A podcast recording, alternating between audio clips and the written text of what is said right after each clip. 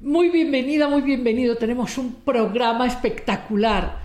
La catarsis de Qatar, lo que devela el Mundial, y lo tenemos, bueno, pensado y soñado con Carlos Mota Margain. Vas a disfrutar enormemente. Y tenemos también nuestras secciones Vivir sin miedo y Cuentos sin cuento. Vamos ya.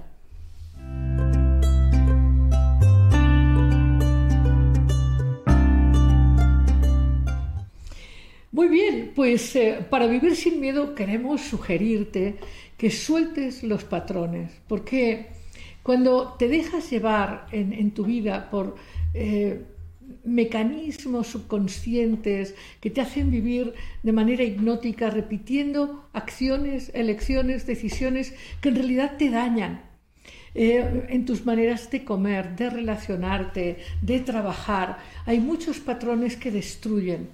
Y tú me dirás, bueno, pero ¿cómo puedo yo reconocer estos patrones que me destruyen y que debo soltar? Es muy simple. Eh, si tú analizas qué duele en tu vida, eh, eh, el infortunio laboral, las relaciones que no funcionan, tu salud, tus relaciones con tu medio ambiente, te vas a dar cuenta que cuando tu vida no funciona es porque estás actuando de una manera destructiva y, que esa actuación es un patrón que se repite. Por eso, las áreas en las que no funciona bien tu vida son siempre las mismas. Porque claro, habrá cosas en tu vida que funcionan maravillosamente bien porque actúas o con más conciencia o quizás con un aprendizaje y un patrón positivo, llamaríamos un hábito positivo. Pero cuando en tu vida algo no funciona y eso sucede una vez y otra y otra y otra, ahí tienes un patrón destructivo. Tienes primero que reconocerlo, admitir que ahí está y elegir soltarlo. Y no basta soltarlo, sino que tienes que elegir una nueva manera de enfrentar ese tipo de realidad. Pero, en resumidas cuentas, estamos en un momento del tiempo del 2022 en donde ya hemos aprendido muchas cosas y podemos elegir transformarnos. Está a punto de llegar el invierno, en esa época en donde la reflexión, el irnos al interior, el, valorar lo que funciona bien y mal, ya se hace mucho más fácil. Y mi propuesta para vivir sin miedo es que descubras y sueltes los patrones que te amargan la vida. Y nos vamos ya con Carlos Mota Margain.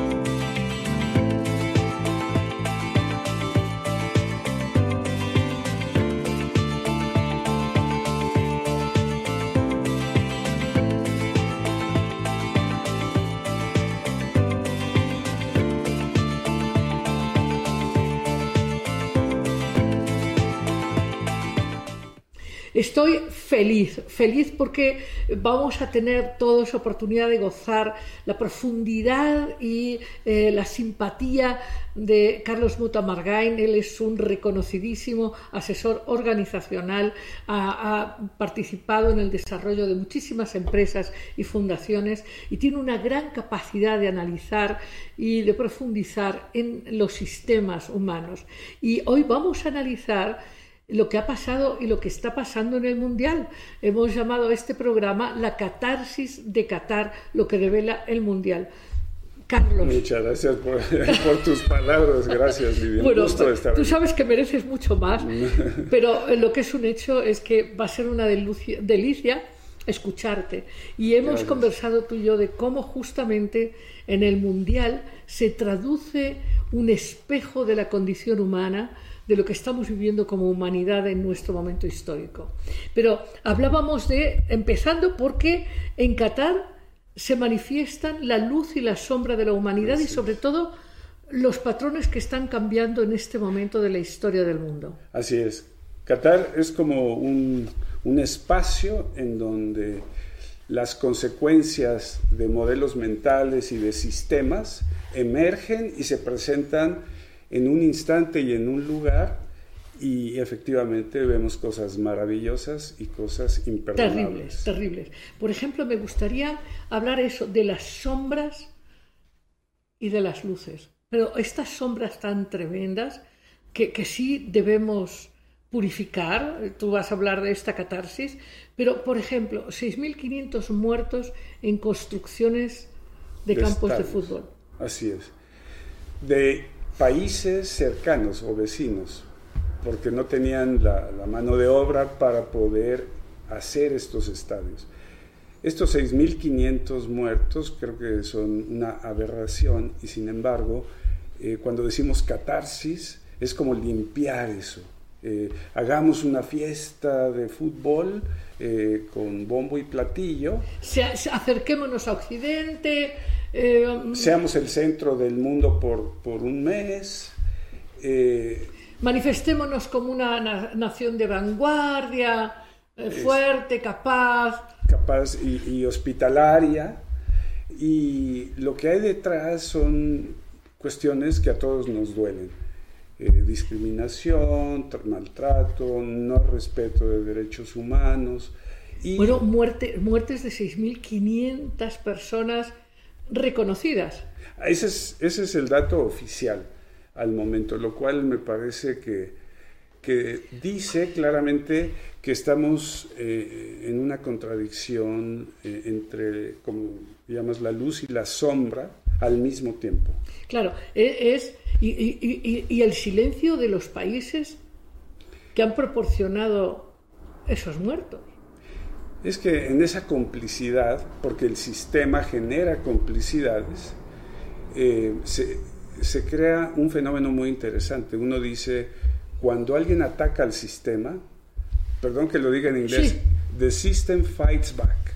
El sistema se protege y protege a, la gente en las cúpulas de cualquier manera y se callan. Y, total, en, la grandiosidad espectacular, pues los muertos van debajo de los campos de césped, como debajo de una alfombra. Como si el campo fuera una alfombra y la basura, perdón que lo diga, pero se barre y son los muertos y queda abajo de un campo de fútbol en donde vemos un espectáculo realmente hermoso, o sea, la parte... La triunfal, la parte... De, la hazaña humana en acciones de fútbol que son increíbles y que nos deslumbran a todos y que admiramos, y al mismo tiempo eso es parte de un gran sistema.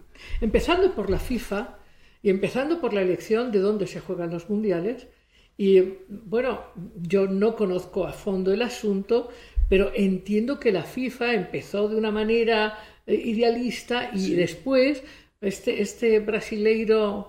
Joao Avalanche, Joao Avalanche que fue el... Eh, el, visionario. El visionario y el que gestó a la FIFA de hoy.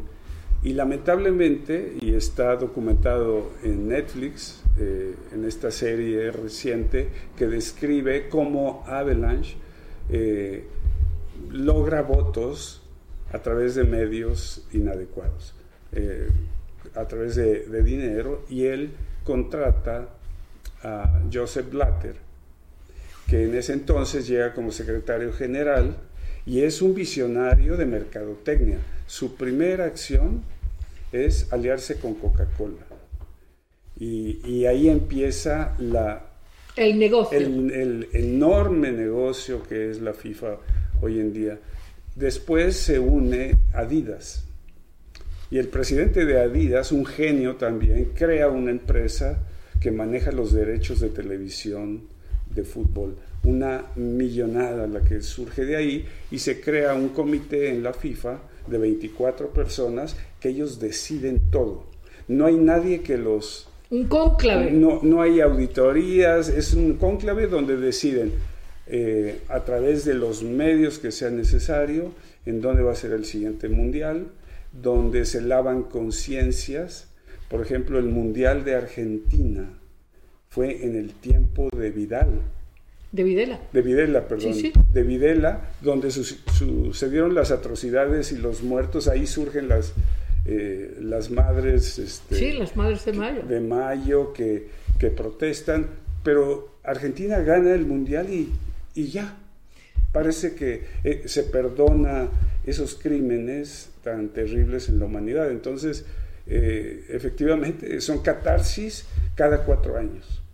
¿En dónde, en dónde, claro, a los países que logran, mediante determinado tipo de poder económico, acordar con la FIFA, vente aquí a hacer el gran marketing de depuración de la imagen negativa de nuestro país.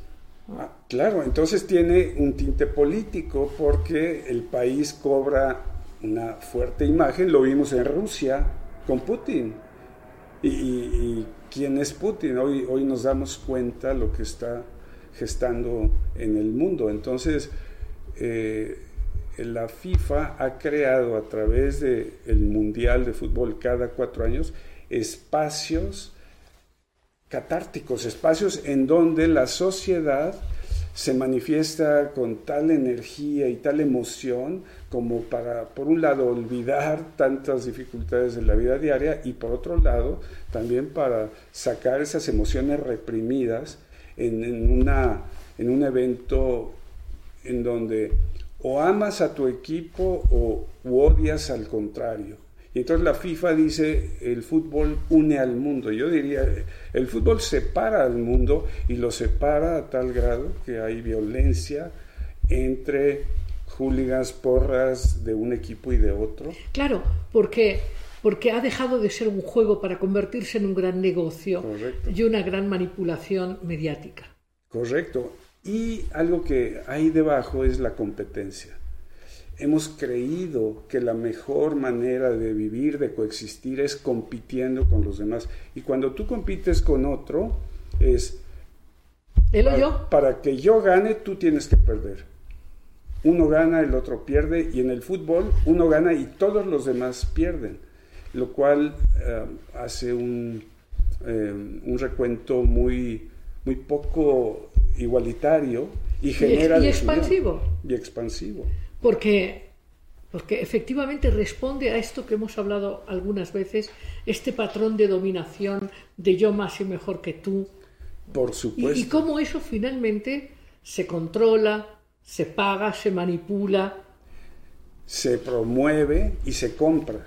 Porque cuando actuamos en automático, cuando no tenemos activa nuestra conciencia, pues eh, somos presa fácil de la mercadotecnia, de los programas de televisión, de los anuncios, y ese, y ese es un ciclo permanente que no solo se sostiene, sino que se está haciendo más fuerte todavía. Ahora, lo que es un hecho, desde mi punto de vista, es que la verdad es imparable y el crecimiento de la humanidad también. Tan es así que algo que a mí me ha parecido sorprendente es las, las, señales y los destellos del cambio de paradigmas y el rompimiento de la domesticación. ¿Por qué? Porque, muy bien, Qatar ha logrado hacerse con el Mundial, eh, bueno, pues ha, ha ignorado los 6.500 muertos diciendo, porque ha habido manifestaciones que han dicho, bueno, así es la vida, la vida cuesta, hay que pagar, ¿no? Nada más que no se mueren los de tu familia, se mueren los de la otra. Entonces ese argumento es bastante violento. Por supuesto. Y, además, ¿por qué tendrían que haber muerto? ¿Me entiendes? Así es. O sea, ¿cuáles son las condiciones laborales en las que trabajaron? Eh, casi, se puede entender, aunque este, también costaría trabajo, pero los muertos construyendo las pirámides de Egipto. Pero en el siglo XXI, para, eh, para construir estadios donde hay materiales prefabricados y hay equipo adecuado, eh, es imperdonable. es verdaderamente un tema para analizar. Ahora, Qatar se, se ha expuesto a la mirada de Occidente y han pasado cosas en Qatar que anuncian que este principio de dominación ya está muriendo. Así es. Así es. Porque ha habido manifestaciones en, en, Qatar acerca de este, este control sobre, sobre, por ejemplo, esta mujer de Irán que fue eh, asesinada simplemente por, no llevar el velo que al hombre en cuestión le pareció al policía que tenía que, que llevarlo, ¿no? O sea, Así es. es Y- esto, y esto está despertando conciencias a nivel universal, porque la gente no está dejando de ver estos cuestionamientos, ¿no? Estos cuestionamientos. Ha habido de todo, desde bromas, eh, el hombre este que saltó al, al centro del estadio, Los alemanes, el equipo alemán. Que se tapó la boca. cubriéndose la boca. Son manifestaciones muy positivas que sí hablan de, de brotes, de un cambio de paradigma. Eh, creo que debemos de alimentar esos brotes, de conectarlos entre sí, para que no sean actos aislados, para que empiece a ser un movimiento mucho más O- sólido. Otra, otra cosa interesante es que han ganado equipos que, que sería impensable que ganaran, como Arabia Saudita en su momento, que ganó un partido frente a. Alemania, ¿no? A Arabia, Argentina, me parece. Argentina, Argentina. Sí, Sí. eh, eso hubiera sido impensado hace- Impensable. Hace, tiempo. Es que también el mundo se está homogenizando. Claro. Por ejemplo, en fútbol, muchísimos jugadores de todo el mundo juegan en Europa. Y Europa eh, eh, estandariza el fútbol. Por ejemplo, Marruecos, pues tiene jugadores, la gran mayoría nacidos en Europa y jugando en países europeos. Entonces, ya las distancias que había hace años entre unos equipos y otros se ha ido disolviendo y se ha homogenizado. Eh, a mí me encantaría que, pues eh, tú que nos estás escuchando, pues multipliques nuestra comunidad de Amar Abierto, eh, que, que compartas con tus amigos, con tus vecinos, en fin, que pongas like, pongas comentarios. Pero hoy me gustaría saber, ¿a ti qué te ha llamado la atención? Porque ha habido muchísimos eventos que a mí personalmente me han llamado la atención. Eventos En el distintos. Mundial. Ah, en el Mundial, sí, claro, hechos y situaciones contradictorias, paradójicas, que conviven y que a final de cuentas se olvidan cuando viene el partido. Mañana tenemos dos partidos de cuartos de final, el sábado otros dos, y, y- la gente realmente se vuelca hacia esos partidos. Es como si fuera también una especie de anestesia, eh, como... Por un lado es una anestesia y por el otro lado es, es como, co- como una vieja imagen arquetípica. ¿no? Sí. Es como, como este asunto de alcanzar La eh, gloria. la gloria. La gloria que es ganar el mundial. Ajá. Como si eso fuera ya. eh, Una realización máxima. eh, sí. como sí. si Dios te premiara. Sí. Es un poco, porque fíjate, son guerras que se juegan en pantalones cortos. Totalmente, es una guerra. El fútbol dejó, como lo dijiste, dejó de ser un juego y se ha convertido en una guerra. De hecho, ha habido guerras bélicas, no solo, perdón, Nada, nada. eh, no solo este, en fútbol, sino bélicas Honduras y El Salvador hace, hace este, algunos años. Y, y- pero si vemos un partido, es una lucha eh, eh, en pantalones cortos. en pantalones cortos, exactamente. Y no un juego, cuando podría Claro, ser distinto. y entonces viene aquello de que el, que- el que logra ganar eh, eh, es que- como si dijera Dios está conmigo. Sí.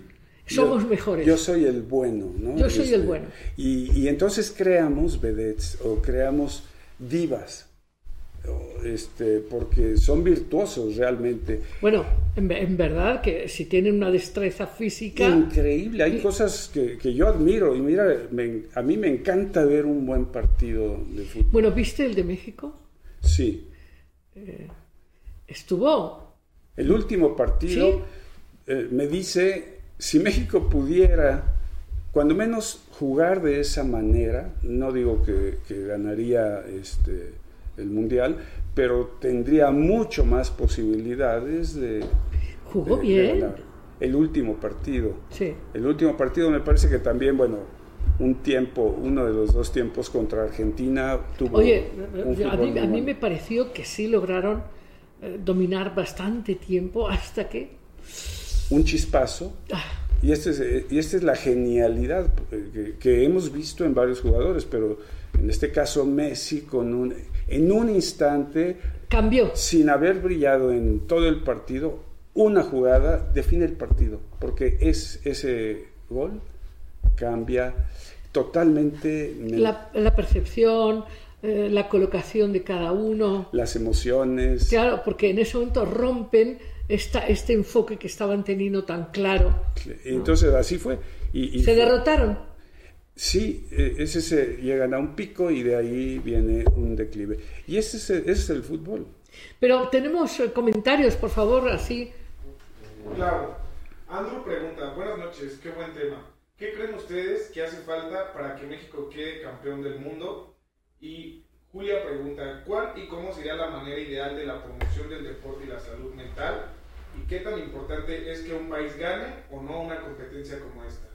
Wow, qué, buenas preguntas. wow, la verdad, este, impresionante las preguntas. Eh, sobre el tema de la selección mexicana voy a dar mi... Tengo un sesgo personal y profesional que, conoces muy bien, que es el pensamiento sistémico. Eh, las cosas no se dan por casualidad. México juega así porque México tiene un sistema de fútbol nacional, es la Federación Mexicana de Fútbol, cuyo dueño es Televisa. La Federación Mexicana de Fútbol es manejada por una televisora. ¿Para qué está hecha la televisora? Para generar dinero a través de programas. ¿Qué está dando ese sistema? Ganancias importantísimas, no buen fútbol. No tenemos un sistema diseñado para generar buen fútbol. Tenemos un sistema para generar dinero y lo hacen muy bien. Por eso tantos partidos en Estados Unidos, por eso tanta mercadotecnia y promoción. Entonces me parece que lo que está mal en el fútbol mexicano no son los jugadores, no es el entrenador, es el sistema. Va más allá de las personas. Queremos tener a un México campeón del mundo que yo en lo personal creo que sí lo podría hacer como cualquier otro país si se da a la tarea de crear un sistema aceptable o, que promueva un buen fútbol, entonces eh, tendríamos resultados muy diferentes. Ese sería un tema. Eh, la segunda pregunta que fue también muy interesante, eh, déjame, no, no, quiero contestar algo que no fue. ¿Podrías repetir la pregunta? ¿Cuál es la manera ideal de la promoción del deporte y la salud mental? Yo creo que debemos de gozar el deporte y no sufrir el deporte. Creo que el deporte tiene que ser una actividad humana para mejor vivir. Y hoy eh, la competencia eh, nos infunde odiar al rival, destruir al rival.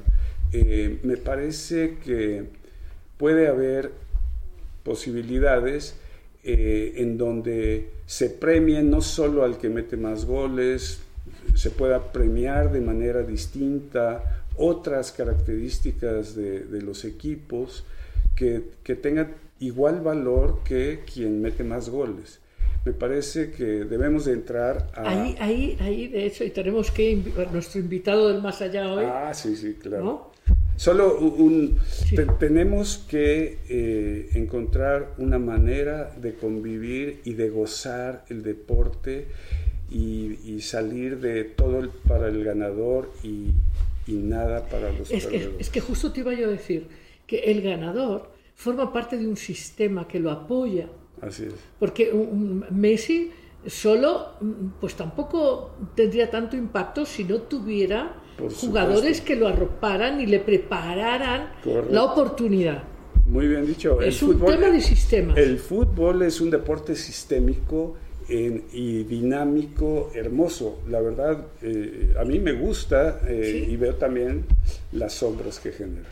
Ahora, eh, también es verdad que la, la, la autovalía y la autoconcepción como ganador o no, la autoimagen que el equipo tiene de sí mismo es importante, no, no impuesta de manera falsa y superficial, sino verdaderamente gestada con un trabajo interno profundo. Claro. Yo, yo creo que eso es muy importante. Importantísimo y creo que el fútbol en muchos casos lo lleva a un extremo, porque la autoestima en exceso, mi padre decía todo en exceso es malo. No, y lo decía Pitágoras también.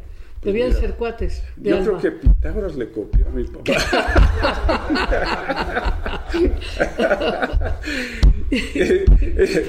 sí, entonces, eh, todo en exageración es malo. Y hoy vemos a divas, vemos a...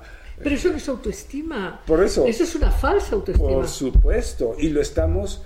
Eh, eh, lo estamos impulsando. Y hoy los niños que ven a los Messi, a los Cristiano Ronaldo, este, a los Mbappés, quieren ser como ellos porque ya resolvieron su vida. Bueno, este la novia de Ronaldo, hablando de, ejemplos, la novia de, de, Ronaldo ha llevado al Mundial eh, atuendos de más de un millón de dólares, entre pulseras, relojes, vestidos. Eso en un mundo no, no, no que no haya que ser abundantes y tener mucha riqueza, pero, pero ¿cuál, ¿cuál es, para qué? Y, creo que estamos tocando el punto y a lo mejor esto nos conecta con nuestro invitado. Claro que sí. Este, porque eh, el fútbol está inmerso en un sistema mayor.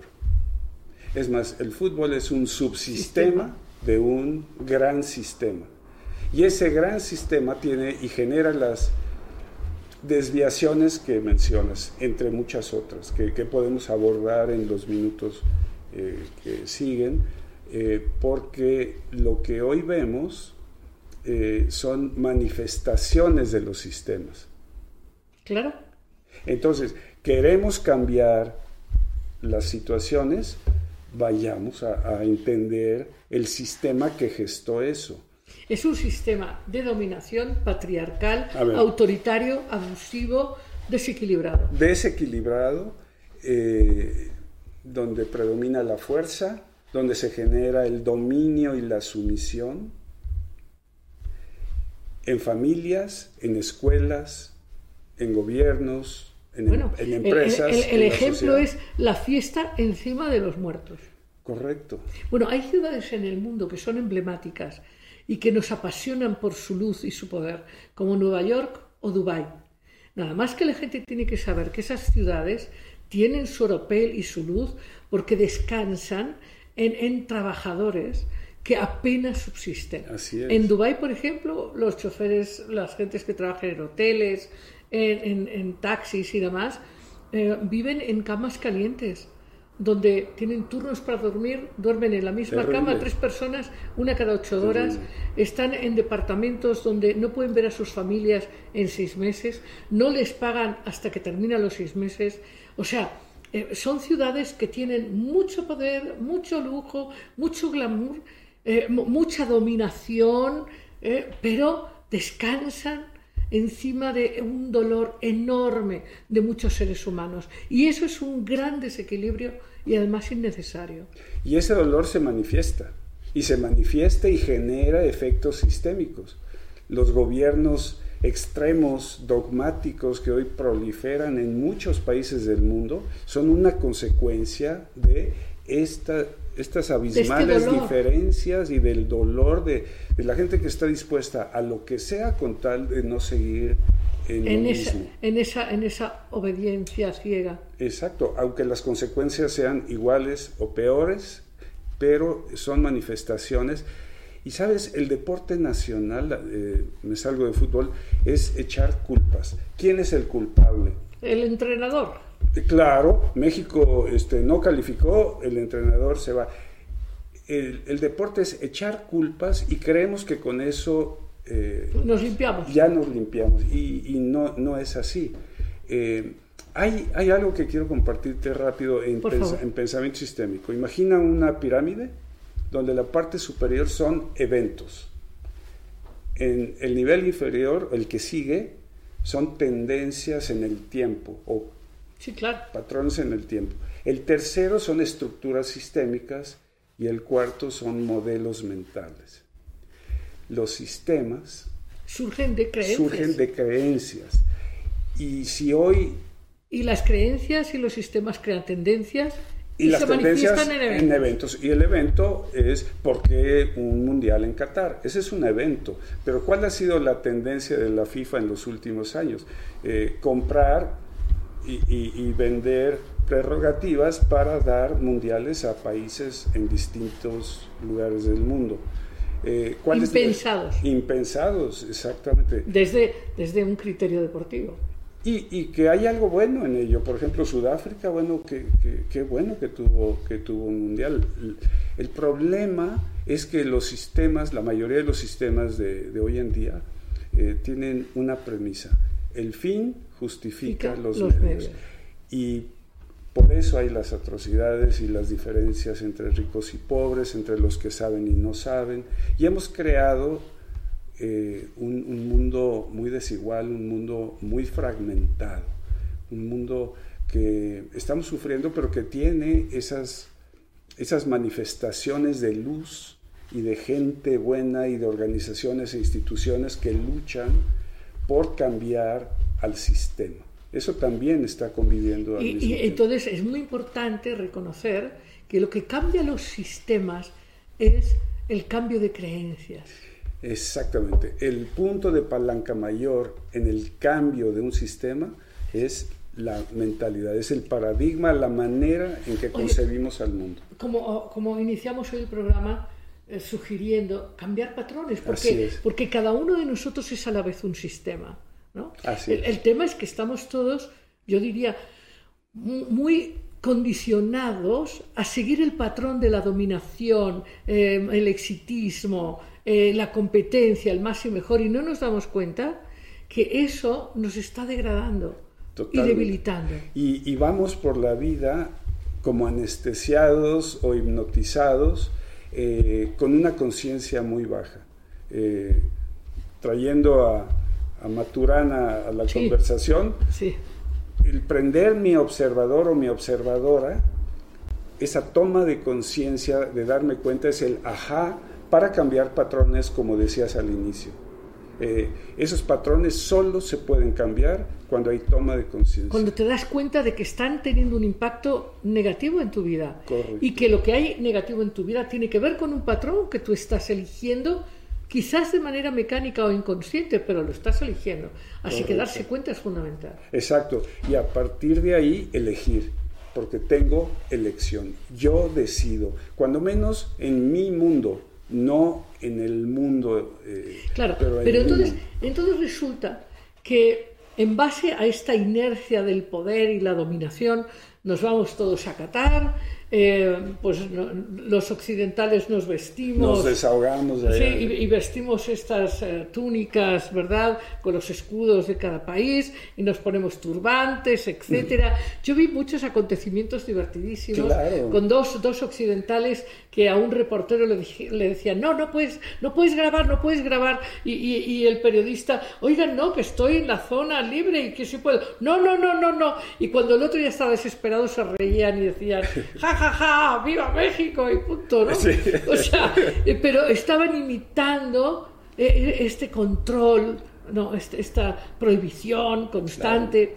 Entonces, en Qatar sí se manifestaron como rompimientos o intentos de rompimientos de patrones. Por ejemplo, este cuestionamiento a la dominación y, digamos, silenciamiento de la voz femenina. Claro, claro. Los alemanes, como tú decías, que se pusieron... Se pusieron las manos en la, en la, boca. ¿no? Eh, eh, en la empatía del silencio que viven las mujeres, o estas manifestaciones de los iraníes en contra de este control tan nefasto que llevó a un policía a matar a una mujer solo porque no se puso el pañuelo como el policía quería. Correcto. Que, hay que ver, eh, qué tremendo es. Hay que estar locos y como tú dices, es una consecuencia de un sistema enfermo y desequilibrado. Porque si el sistema no estuviera enfermo, ese policía no actuaría así. Por supuesto. Por supuesto. Entonces, no, uno, esto no se resuelve diciendo, como pasa en Estados Unidos también, bueno, este policía que mató a esta persona de color, bueno, pues se va a la cárcel. Sí, pero eso no resuelve el problema, porque el problema es sistémico. Exacto. Sabes, eh, muchas de las acciones, como cambiar a un entrenador porque el, equipo perdió, eh, es actuar en los eventos. Entonces, y siempre actuamos tardíamente y con un impacto muy, muy limitado queremos tener un impacto de fondo, empecemos desde mi propia mentalidad. la vida no es para ser sufrida, es para ser disfrutada. Ahora, ¿cuáles son las creencias? Yo, yo convoco a nuestros amigos y amigas que nos digan qué creencias detectan en este sistema de dominación, de abuso, de castigo que deberíamos cambiar. ¿Y por qué creencias propondrían cambiar? Me parece buenísimo detectar algunas, vamos a escuchar. Había otra pregunta que creo que no hemos contestado, ¿verdad? Sí, sí eh, es un comentario y una pregunta. Carlos Castañeda dice, para muchos los triunfos deportivos son los únicos triunfos tangibles en su vida diaria. Y también Insider Deportes pregunta, ¿qué opinan del próximo Mundial en Estados Unidos, Canadá y México? Bueno, son, son dos cosas. El triunfo, el triunfo eh, si mi triunfo implica que debo ser aplaudido, estoy mal, porque mi triunfo depende de los demás.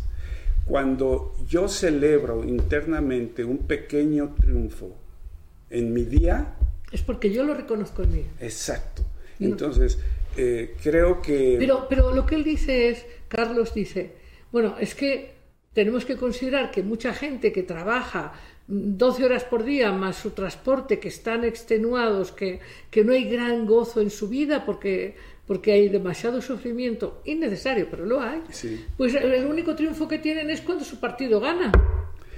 Es una identificación que, que, en, en, donde el poder siempre se deposita afuera. No soy yo el que triunfa, es mi equipo, tal, y entonces triunfo yo. Pues es que no es tanto así, ¿no? Correcto, yo, yo creo que esa creencia que sí existe y lo vemos todo el tiempo, mm, pues deberíamos de ayudar, no sé, deberíamos de ayudar a que las personas, aunque trabajen mucho, podamos lograr que tengan una mejor vida. Y creo que eh, en las empresas, en las organizaciones, el tema de abuso en salarios, en trato, en horarios, eh, en vacaciones mínimas. Es, es, increíble y tenemos que hacer algo. algo hay que cambiar la creencia, porque efectivamente tener a la gente muchas horas sentada diciendo lo que usted diga, pues no, eso no se refleja en, en verdadera eh, productividad. Exacto, y, y, déjame decirte lo paradójico, aún en personas con grandes sueldos, hay sufrimiento. Cuéntame más. Sí, Porque mucha gente diría, bueno, eh, mira, hay, hay, un, hay un video que compartí con muchos estudiantes que se llama Un Paso Adelante. Es, es, es, de hace ya varios años, es un conjunto de entrevistas que se hace a distintos seres de distintos orígenes culturales. Y entonces le entrevistan a un negrito eh, ya pues como de veintitantos años y, le hablan sobre el dinero, si el dinero importa, no importa. Y le dice, bueno, bueno, tú dices que el dinero no importa, dame 10 dólares, vas a ver si me importa o no me importa, ¿no? O sea, entonces... Eh, ese, ese negrito te diría, bueno, bueno, si tú ganas mucho dinero y sufres, algo malo te está pasando, porque yo a mí si me das ese dinero no sufriría. Es una creencia. Sí, sí, sí lo es. Eh, y hoy podemos ver gente que sufre la mayoría de la población con poco dinero y hay gente con, con dinero, pero en sufrimiento y en un estrés brutal. Exacto. Primero, primero porque hay un enorme miedo a perder ese puesto de los que ya hay poco. Segundo, porque no pueden ver a su familia, porque tienen que estar viajando, rindiendo en un estado de competencia perpetua. ¿no? Y porque tienen una presión tal que nada es suficiente. Si un vendedor aumenta las ventas de su producto en 50% en un año, le van a pedir el, 100. el, 60 al siguiente año. Y eso es, eso es insostenible y genera en las personas una tensión, un sentimiento de no ser capaz, de no ser suficiente, de ser menos, de nunca poder cumplir o satisfacer lo que le piden. Y, esto, y esto nace de una creencia en una evolución lineal imparable, que eso pues ya, se sabía hace mucho tiempo que eso era antinatura. Por supuesto. Nos tenemos que dar cuenta que estamos en un callejón sin salida. Todas las empresas del mundo, incluyendo la FIFA, porque aunque es una, es una organización sin fines de lucro. Imagínate, Uh. imagínate la No, aberración. no, no, qué, men- qué mentirota. Pero por supuesto, así es la FIFA y es, y es eh, una de las instituciones más este, admiradas por muchos. Sí, Pero eh, en esta, eh, lo que está sucediendo es que las empresas del mundo de hoy, todas quieren crecer. Dime una empresa que no quiera crecer. Bueno, yo diría que hay un motor humano que nos lleva a expandirnos y a las empresas también. Ahí yo lo que creo es que crecer cómo, crecer cuándo, crecer para qué y en qué. Aquí el crecimiento es más, más producto, más mercados, Más dinero. más dinero. A costa de los muertos. de lo que sea, porque lo que importa es El rendimiento económico. capital, claro, y la maximización de utilidades. Y esto es insostenible y ya nos dimos cuenta, solo que eh, Somos lentos. no lo So- que Somos lentos. Sí. De hecho, de hecho, fíjate, estuve analizando para, para nuestro programa de hoy Ajá. y estuve analizando eh, modelos eh, que, que pretendían equilibrar el sistema limitando, por ejemplo, esta propuesta de limitar los precios de la comida. Mm. Esto se intentó en Egipto, se intentó en Roma, se intentó, bueno, ca- cada siglo hay gobiernos que dicen, bueno, para que para eh, evitar la inflación y la descompensación económica, vamos a topar los precios de los alimentos. Bueno, está demostradísimo. Desde eh, nadie pensaría que esa estrategia económica se usó en Egipto, se usó en Roma, se usó, bueno, pues se ha usado y no ha funcionado nunca. Así es. De hecho, Adam Smith menciona la mano invisible, pero la mano invisible, me decía un maestro de economía, sí, sí funciona y ahorca. Entonces, eh, no se puede dejar en total libertad a una empresa porque eh, generan abusos eh, a lo largo del tiempo. Lo que se necesita creo que son algunas limitantes, pero no muchas. Yo diría el mínimo, pero eh, que conduzcan a una economía mucho más igualitaria y de distribución de la riqueza mejor. Hoy Bueno, tenemos. Ujú. ¿y no crees tú que Qatar, eh, en este momento eh, que ha sido visto por todo el planeta y que en un nivel la humanidad está creciendo y se está dando cuenta de estas grandes manipulaciones de la FIFA como una eh, institución sin fin de lucro o estos abusos de los muertos, eh, tremenda cosa en, este triunfalismo del mundial. Eh, este, este silenciar a la mitad de la población de un país solo porque son mujeres. Yo creo que esto es muy obvio y creo que la gente está cambiando su creencia. Creo que la gente está diciendo, no sé qué nos dicen aquí nuestros amigos y amigas, pero creo que la gente está tomando ya una posición diciendo esto no. Y hay cosas paradójicas, por ejemplo, eh, la primera vez que hay una árbitro mujer. Sí. De hecho, todo el cuerpo arbitral fue, mujer, fue, fue de mujeres. Y lo hicieron estupendamente bien, por cierto. Es, ese ya es un cambio Es un cambio. importante. Eh, alguien diría, pues es, es muy pequeño, pero es... Pero es una palanca. Pero exacto. Y en pensamiento sistémico, y lo vimos con COVID, un, un virus de Mínimo. pequeñísimo cambió al mundo. O sea, puso al mundo, este, Oye, por cierto, hoy tengo que hablarte de algo. a ver, Bueno, hoy ha sido una gran noticia en redes que Elon Musk acaba de sacar al mercado un robot que escribe, dice Elon Musk, que escribe maravillosamente bien. Y ha habido gente cercana que ya lo está implementando y que dicen que efectivamente tú le dices cuál es el tema que quieres que comunique y que el robot escribe maravillosamente bien. ¿A dónde nos va a llevar eso? Bueno, creo que vienen cosas muy fuertes, eh, muy fuertes. Con la inteligencia artificial el mundo va a cambiar de unas maneras impresionantes. Sí, la convergencia, ajá. Y entonces, entonces creo que entenderemos que el valor fundamental de lo humano no necesariamente es la razón, probablemente es la imaginación, probablemente es la emoción. probablemente es, es, eh, nuestro nuestro yo espiritual también que va más que es mucho más amplio que el físico que, que vemos y observamos Hay preguntas aquí, adelante, Ah, adelante. excelente. Y participaciones. Miranda pregunta, los mexicanos siempre apoyamos a la decepción mexicana. ¿El fútbol en nuestro país es una distracción? Julia comenta, hay que replantearnos qué es el verdadero éxito en nuestras vidas. Y Alejandro también comenta, creo que una creencia muy machista arraigada al fútbol es que el practicarlo te hace más hombre. claro, por supuesto, es, son estas falacias o, o- o, este, afirmaciones equivocadas que hemos llegado a comprar de manera no consciente. Perdón, me encantaría ir una por una. Puedes repetir la primera y las vamos comentando con muchísimo gusto. Los mexicanos siempre apoyamos a la decepción mexicana. ¿A la decepción? a la decepción mexicana. ¿El fútbol en nuestro país es una distracción? Sí, y yo creo que es una, desde mi punto de vista, es una distracción que puede ser muy positiva.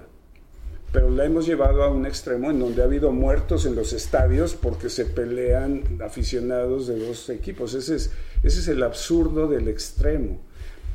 Eh, me Ahora, ahora este, este tema de si apoyamos la decepción, yo he escuchado comentarios de gente que ha dicho, pues claro, era sabido que íbamos a perder. O sea, como, como si hubiera una, una creencia en un infortunio eh, Sí. eh, que no se puede transformar. Como que nacimos para perdedores. Y eso creo que es una forma de proyección mental en la que todos somos responsables y que creamos impacto. Claro, de hecho ese es un ejemplo de los paradigmas o modelos mentales que soportan un sistema. Por ejemplo, imagínate el daño que hace decir el que no tranza no avanza. Ese modelo mental te crea un sistema corrupto, un sistema de abuso, un sistema Devorador. donde, de- donde todo se vale. Bueno, están es así que yo, alguna vez hemos hablado de si tú pones una norma que no se puede cumplir, estás creando motivos de la corrupción. Pongo por un ejemplo. Si tú prohíbes que la gente se estacione, pero no hay estacionamientos, la gente eventualmente tendrá que dejar a su hijo en la escuela, tendrá que... Entonces es evidente que ahí se gesta una forma de, ¿no? de manipulación tremenda, donde no hay salida. Así es. Entonces, poner normas que no puedes cumplir y que además se castigan el incumplimiento. Entonces, es, es como... Absurdo, cosa absurda. absurda. Kafkiano, sí. ¿Dónde sale? Y entonces es un asunto como de suerte, ¿no? A ver si la libro, a ver si no me cachan, a ver si... Es una locura. Así es, así es. Y, y volviendo al, al tema del fútbol, creo que la distracción la necesitamos. Eh, realmente eh, estamos trabajando tan intensamente que requerimos de distracciones, pero debemos de ser conscientes de ellas, eh, no llevarlas a un extremo. Ahora, ¿qué, qué cosas luminosas eh, has visto reflejadas en Qatar? Yo creo, por ejemplo, esta, esta como eh, mirada eh, que acerca Oriente a Occidente, Claro. que vincula eh, estos mundos, haciéndonos ver a todos que somos humanos iguales, aunque nos vistamos de manera distinta o tengamos costumbres distintas. Así es, eh, lo impensado, ¿no? Que en el desierto tengamos un mundial de fútbol. O sea, literalmente Qatar es un país de, ar- eh, Sí, sí. de arena y un país pequeñísimo. Entonces hemos visto que aún, aún en espacios pequeños puede haber eh, un mundial de, de la talla de Qatar, que tiene cosas admirables. Cuando yo veo las edificaciones que hay en Qatar, wow, me asombra. Eh, en un país, en un país que es Morelia. Sí, es, es, es una parte, es un fragmento, son creo que 160 kilómetros de largo por 40 o 50 de ancho, es, es pequeñísimo. Y ver esa, eh, pues esa hazaña de, de tener edificios bellos, eh, también me dice que eh, aún un país con condiciones climáticas sumamente adversas puede salir adelante en, en ese sentido. ¿no? Y, No hay y hab- otros y que- hablando del mundo, hablando de eh, los marroquíes, los eh, saudíes, los eh, españoles, los mexicanos, los franceses, los alemanes, en fin, la energía que se ha manifestado ahí, que ha, ha permitido válvulas de rebeldía válvulas de cuestionamiento, porque lo que es evidente es que Qatar logró seducir a Occidente, logró llevar el Mundial, pero a la vez llevó miradas de Occidente sobre su propio mundo y sus costumbres. Y muy críticas. Y muy críticas. con lo cual, después del Mundial, Qatar mm, tendrá el impacto de estas miradas cuestionadoras y tendrá que revisarse. Y también Occidente podrá revisar que algunos de los principios familiares, culturales, tienen a lo mejor elementos que Occidente debería recuperar. Por supuesto. Eh, hablando de cosas luminosas que he visto en Qatar, eh, en las gradas, una convivencia muy sana.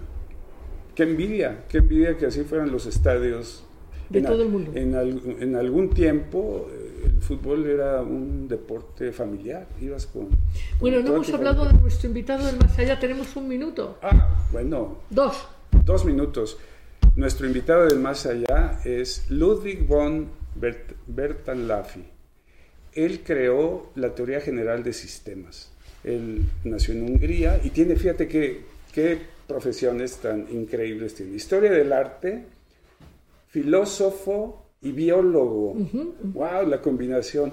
Y él desarrolla su visión de organismos vivos. Se da cuenta y tiene una visión sistémica eh, humana. Asociada y, que explica la complejidad. Luego Edgar Morán desarrollará parte de, esta, de este trabajo. Exacto. Pero, pero la idea aquí también es como él proponía mirar más al gran sistema de sistemas que es la vida, la vida natural. Claro, y decía uno de los principios de, su teoría general de sistemas es el, cada sistema es parte de un sistema mayor.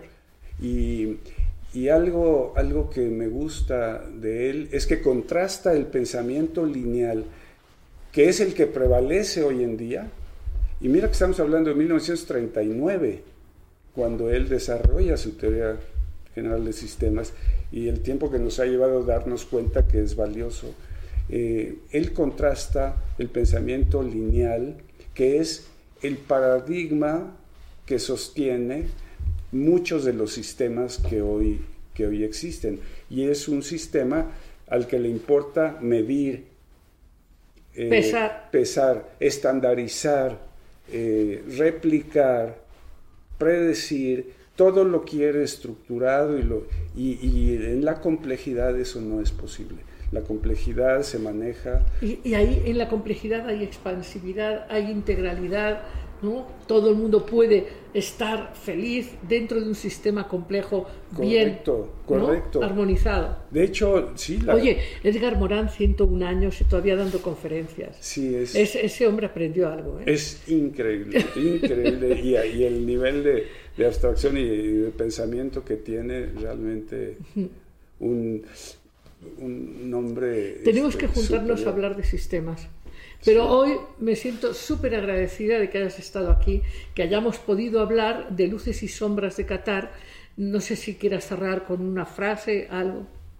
Pues sí, eh, cuando pensamos sistémicamente, y esto puede ayudar en, tu vida personal, eh, para entender un sistema solo lo entendemos a través de las relaciones dinámicas. Si quieres lograr un cambio eh, en tu vida más sistémico, pon atención en las relaciones, primero contigo mismo, con los demás y con el planeta. Sí, y ahí Qatar eh, a mí me, abre a la esperanza de cómo si estas relaciones de poder han sido vistas desde un nuevo lugar y creo que los siguientes mundiales serán distintos y también que estamos en las puertas de un cambio paradigmático enorme. Así es que hay que el propiciar y fortalecer. Muchísimas gracias por un tu gran presencia. Placer, un gran placer, como siempre. Muchísimas gracias. Nos vamos, amigos, a cuentos sin cuento. Me voy para allá. ¿Te esperas un...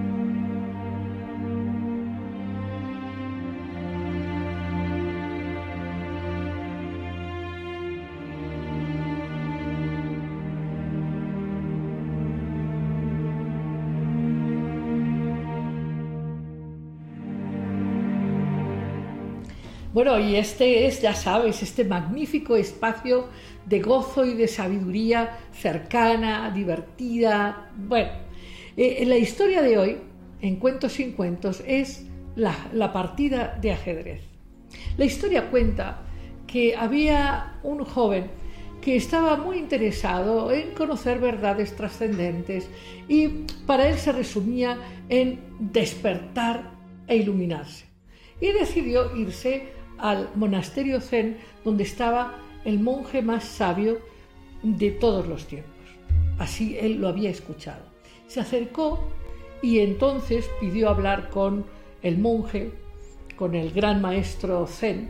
Y el maestro lo recibió y le dijo, ¿qué quieres? Maestro, yo vengo a descubrir cómo puedo despertar. Y el maestro le dijo, a ver, dime, ¿qué pasiones tienes? Bueno, en realidad yo pasiones no tengo muchas porque soy rico, no me falta de nada. O sea, la verdad, nada me inquieta. Bueno, bueno, pero ¿qué te apasiona? Bueno, solamente me apasiona el ajedrez. Ok, entonces vas a jugar ajedrez y vas a despertar. El monje en ese momento le pide a uno de sus discípulos más queridos que se ponga a jugar ajedrez con este recién llegado al monasterio.